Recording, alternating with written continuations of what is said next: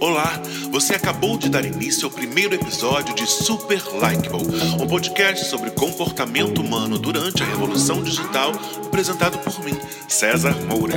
Episódios novos de Super Likeable todas as segundas às 20 horas, primeiro no site www.caesarmoura.com.br e em seguida no YouTube, Spotify e iTunes. Já deixou sua curtida? Já se inscreveu no canal? Já compartilhou o link para o site? Muito obrigado e divirta-se. Começando o primeiro episódio da primeira temporada de Super Likeable Podcast. Virgem, virgem. Então, por favor, vamos com carinho. e por falar em virgindade, como um bom virginiano, para quem acredita, claro, eu gosto de tudo bem organizado, gente. Então, vamos começar do começão. Na abertura do episódio, eu falo que o tema do podcast é debater sobre o comportamento humano durante esse período de revolução digital que a gente está vivendo. Mas você tem sim todo o direito de ter pensado, tá, agora traduz. O que eu quis dizer de forma resumida, gente, é que no Super Likeable Podcast vamos conversar sobre como as redes sociais e os aplicativos estão influenciando e mudando radicalmente a forma de nos relacionarmos uns com os outros, mudando valores éticos, mudando valores morais, mudando a forma com que a gente vê e entende hoje o humano e mudando, infelizmente, não necessariamente para algo melhor. Olha, se você tem mais de 35 anos hoje, lamento informar, você não é um millennial. não, não fica com raiva de mim, mas essa é a realidade. Bom, se você tem, como eu, mais de 35 anos hoje, certamente você se lembra de um mundo sem Facebook, você lembra de um mundo com MSN, com ICQ, tem quem lembre do ICQ. É, você lembra de um mundo com ruído da conexão de escada que era uma torta tortura! Você lembra de como era ter de esperar horas para baixar uma única música? Imagina para baixar filme, gente. Eu lembro que eu deixava o PC ligado, às vezes três, quatro dias ininterruptamente até que o download do filme de uma hora e meia é, se concluísse, eu fosse lá assistir um filme piratão, mal filmado, todo escuro, é, com som péssimo, mas eu não tava nem aí. O negócio era comemorar o download e assistir em primeira mão o raio do filme. É, você lembra que a internet era só em casa ou só no trabalho, não tinha essa coisa de internet no caminho, né, no trajeto de um lugar para outro. Bom, esse mundo que eu tô falando falando aqui, citando apenas alguns exemplos, ele deixou de existir há muito pouco tempo. Então, uma das perguntas que eu me faço, que é uma das perguntas que vão nortear aqui essa primeira temporada do Super Likeable Podcast, é a seguinte: é, por que esse mundo de 10, 15 anos atrás parece hoje tão mais distante? Em que ponto ali né, no começo dos anos 2000, é, essas mudanças começaram a se apresentar sem que a maioria das pessoas se apercebessem. Bom, segundo o norte-americano Andrew King, no seu livro O Culto do Amador, essa mudança começou em 2007. Guarda bem esse ano, porque a gente vai voltar a falar dele muitas vezes aqui nessa primeira temporada do podcast, porque não coincidentemente é o mesmo ano do lançamento do primeiro iPhone né? Do, do, e aí a popularização do smartphone é sim um dos marcos culturais dessa revolução digital e por isso a gente vai estar falando muito disso. Então, guarda esse ano aí 2007. Mas voltando para o Kim, segundo ele foi em 2007 que que, que ali a, a coisa começou a desandar, segundo ele. É, ele disse que abre aspas, né? Ao invés de usarmos a internet para buscar por cultura, por informação, passamos a usá-la para sermos a cultura, sermos a informação. Fecha aspas. Segundo Kim, foi quando isso começou a acontecer que as coisas começaram a dar errado. E apesar do tom de mal perdedor que o Kim usa no livro, quando você lê o livro você vai entender, eu indico a leitura. Eu posso não concordar com tudo que está ali, mas é uma fonte de informação muito rica. Porque o Kim ele escreve esse livro no momento aonde ele sai do Vale do Silício, né, que é o lugar no mundo onde é, toda a parte tecnológica do mundo ocidental é decidida. Ele sai então do Vale do Silício muito decepcionado. Ele chega lá achando que vai virar um Bill Gates, mas sai de lá escrevendo esse livro, aonde que é quase ali um livro denúncia, né? Mas que também soa é, pra, principalmente para quem não deve gostar dele, como um livro de mal perdedor. Mas não se engane, é, dizer que ele é um mal perdedor é reduzir o autor. Eu acho que tem muita informação ali interessante, ele não deixa de falar verdades, apesar de estar magoado e decepcionado com o mundo que naquela ocasião ele tinha escolhido viver. Então vale a pena é, dar uma lida nesse livro. E, como eu estava dizendo, quem não estava errado, né, gente? É, 90% do que a gente posta hoje nas redes é sim sobre nós mesmos. Não adianta querer se enganar. a gente posta sobre nossa comida favorita, a gente posta sobre nosso filme predileto, a série que a gente está assistindo amando naquele momento. É, tem quem, quem posta até com quem está transando, né? Bota ali o vídeo. É, a gente posta sobre as personalidades que odiamos. Aliás, o ódio é uma coisa que nós vamos estar falando também muito nessa primeira temporada do Super Likeable Podcast porque o ódio ele virou uma moeda. Aliás, tem uma coisa que a atriz Megan Fox, aquela que participou do Transformers, eu não sei se vocês lembram, essa atriz deu uma entrevista recente que ela falou uma coisa que eu achei bem interessante. Abre aspas. Vivemos numa cultura onde ser o mais odiável possível é garantia de atenção, fecha aspas. Ria Megan não tá errada, né? É, basta a gente ver o presidente que nós temos hoje.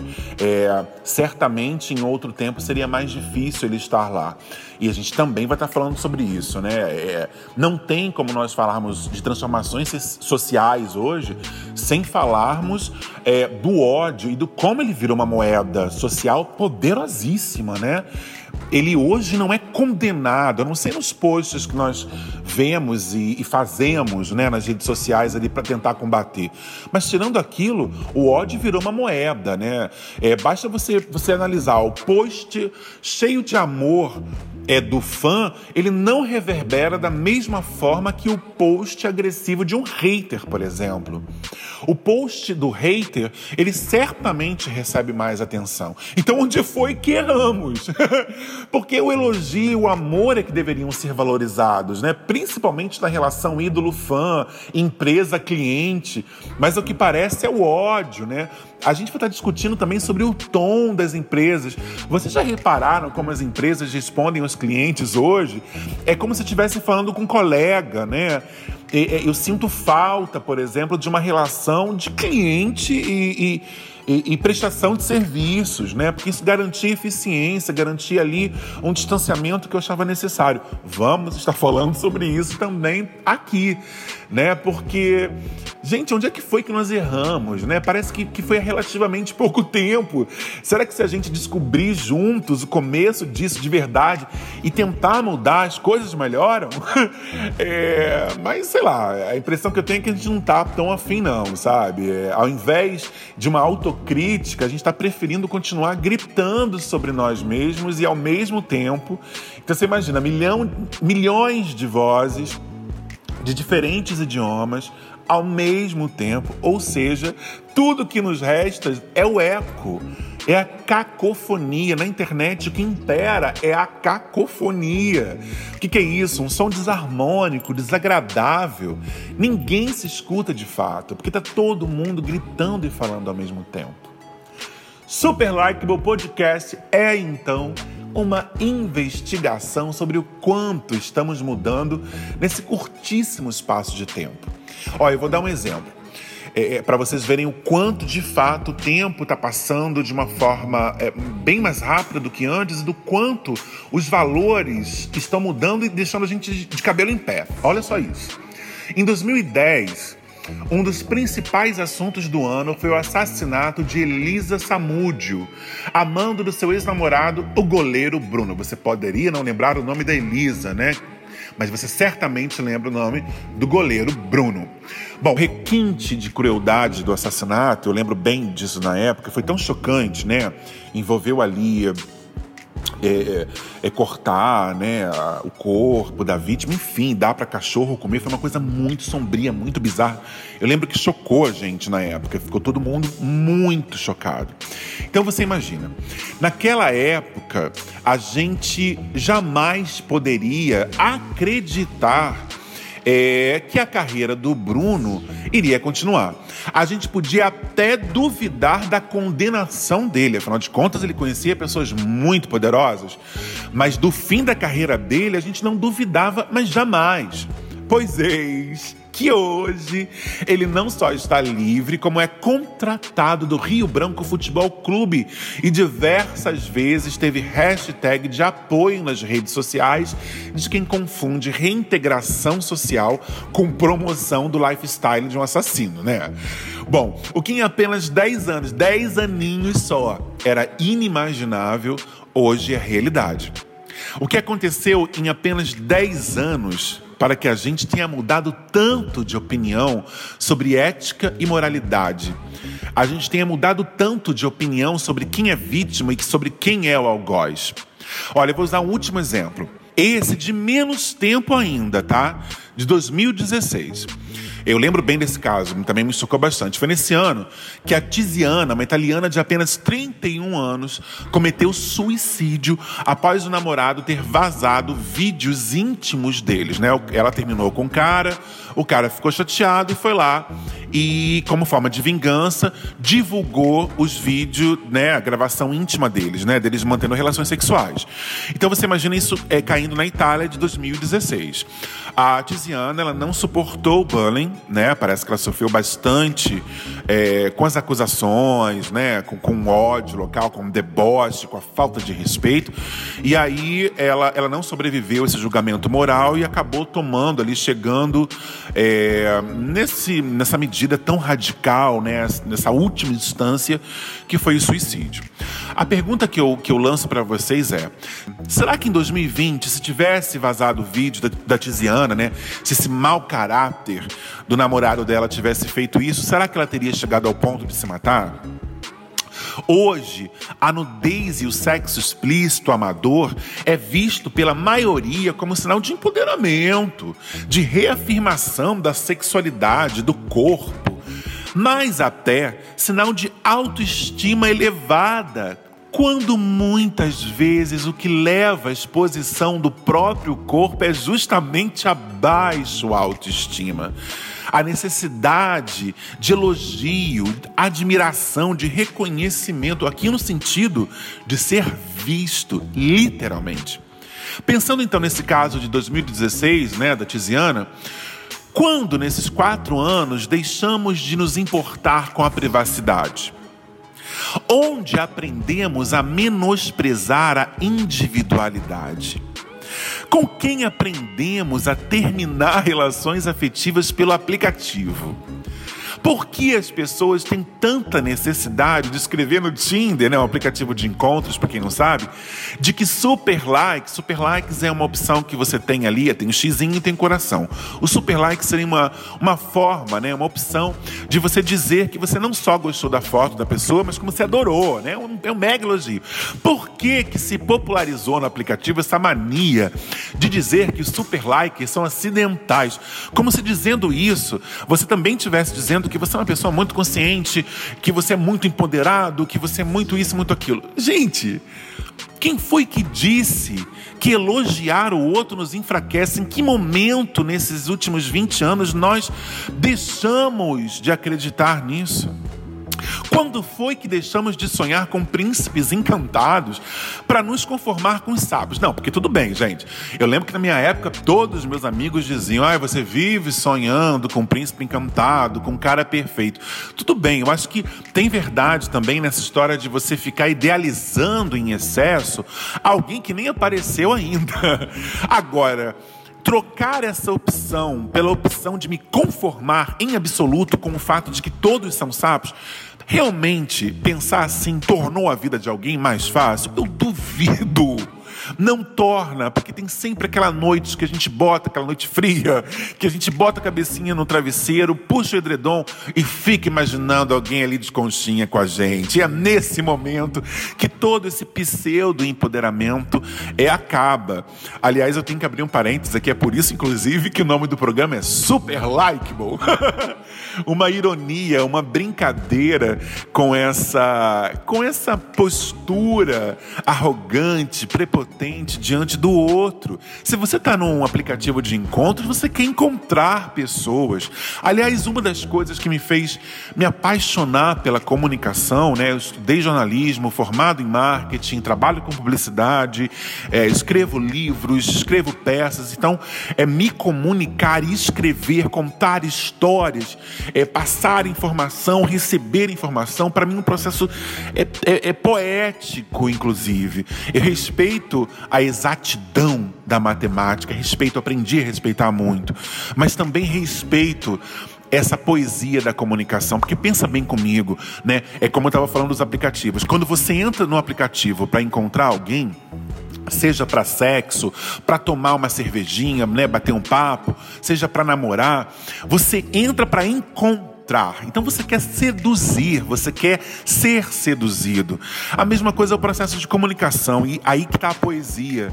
Quando você tenta se comunicar com alguém, não importa a cor da sua pele, não importa a classe social que você ocupa, não importa a religião que você segue, o seu primeiro intuito, o seu primeiro instinto é de ser entendido, é de entender nem que seja para discordar depois, nem que seja para não entender, para descobrir que não entendeu, que não era bem assim.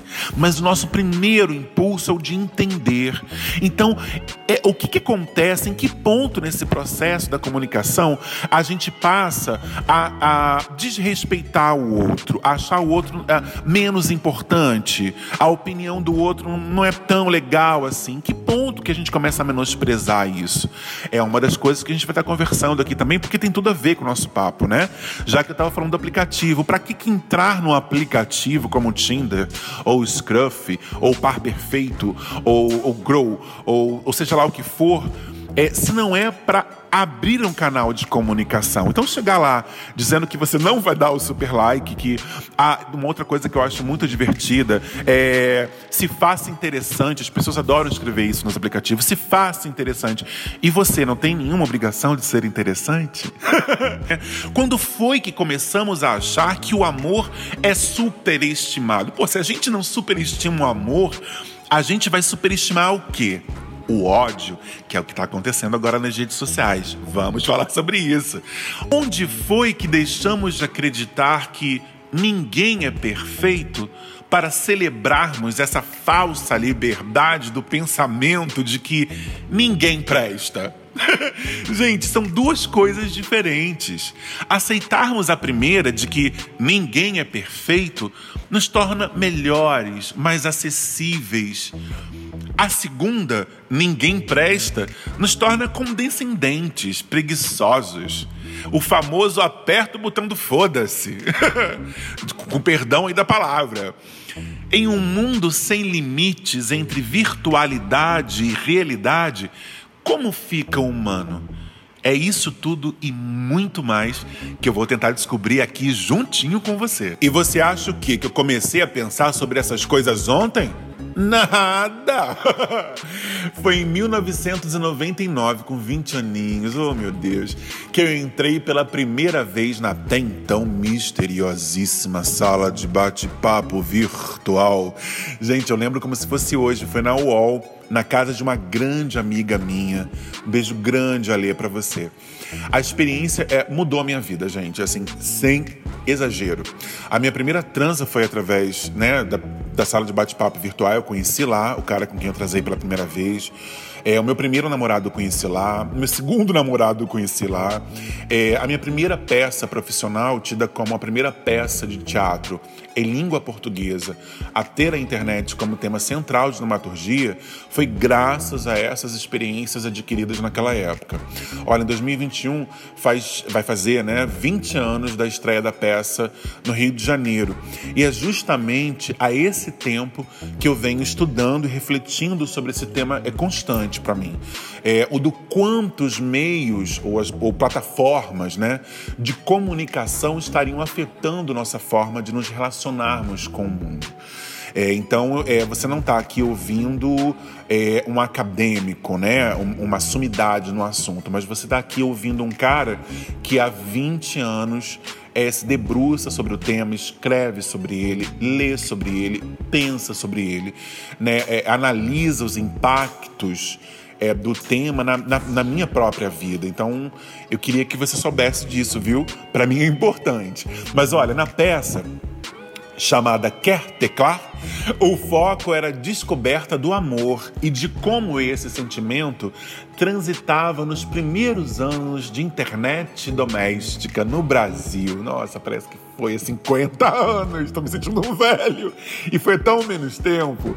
Bom, hoje com o advento do smartphone e com isso, né, com a popularização absurda da, das chamadas redes sociais, né? O termo certo são mídias sociais, mas não importa.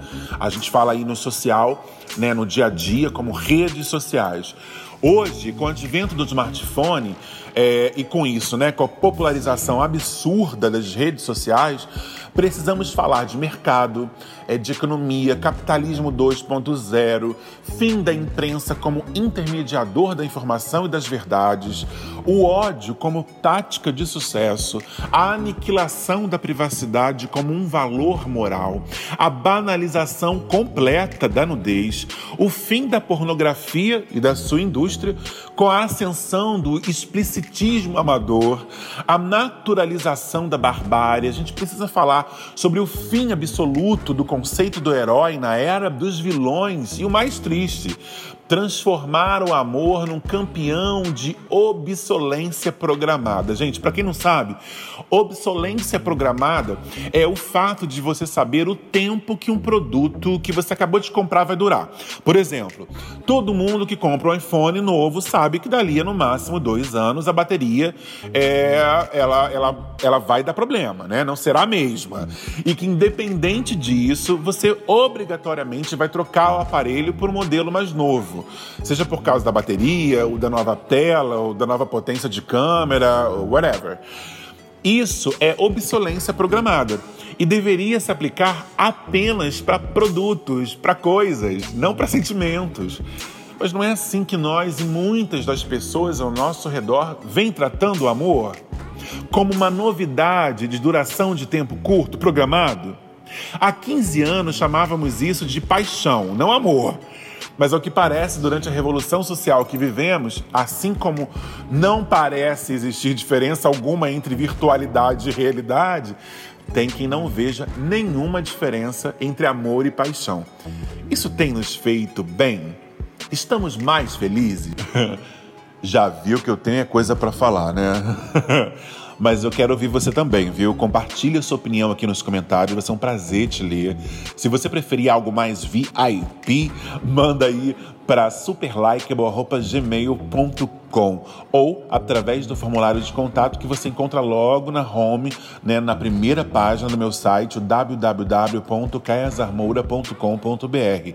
Eu conto com a tua curtida, não se esquece de se inscrever nos canais e espero que você tenha curtido, espero que você tenha gostado de ouvir tanto quanto eu gostei de preparar esse primeiro episódio desse podcast para vocês, viu? Até a próxima segunda, conto com a tua companhia. Até já!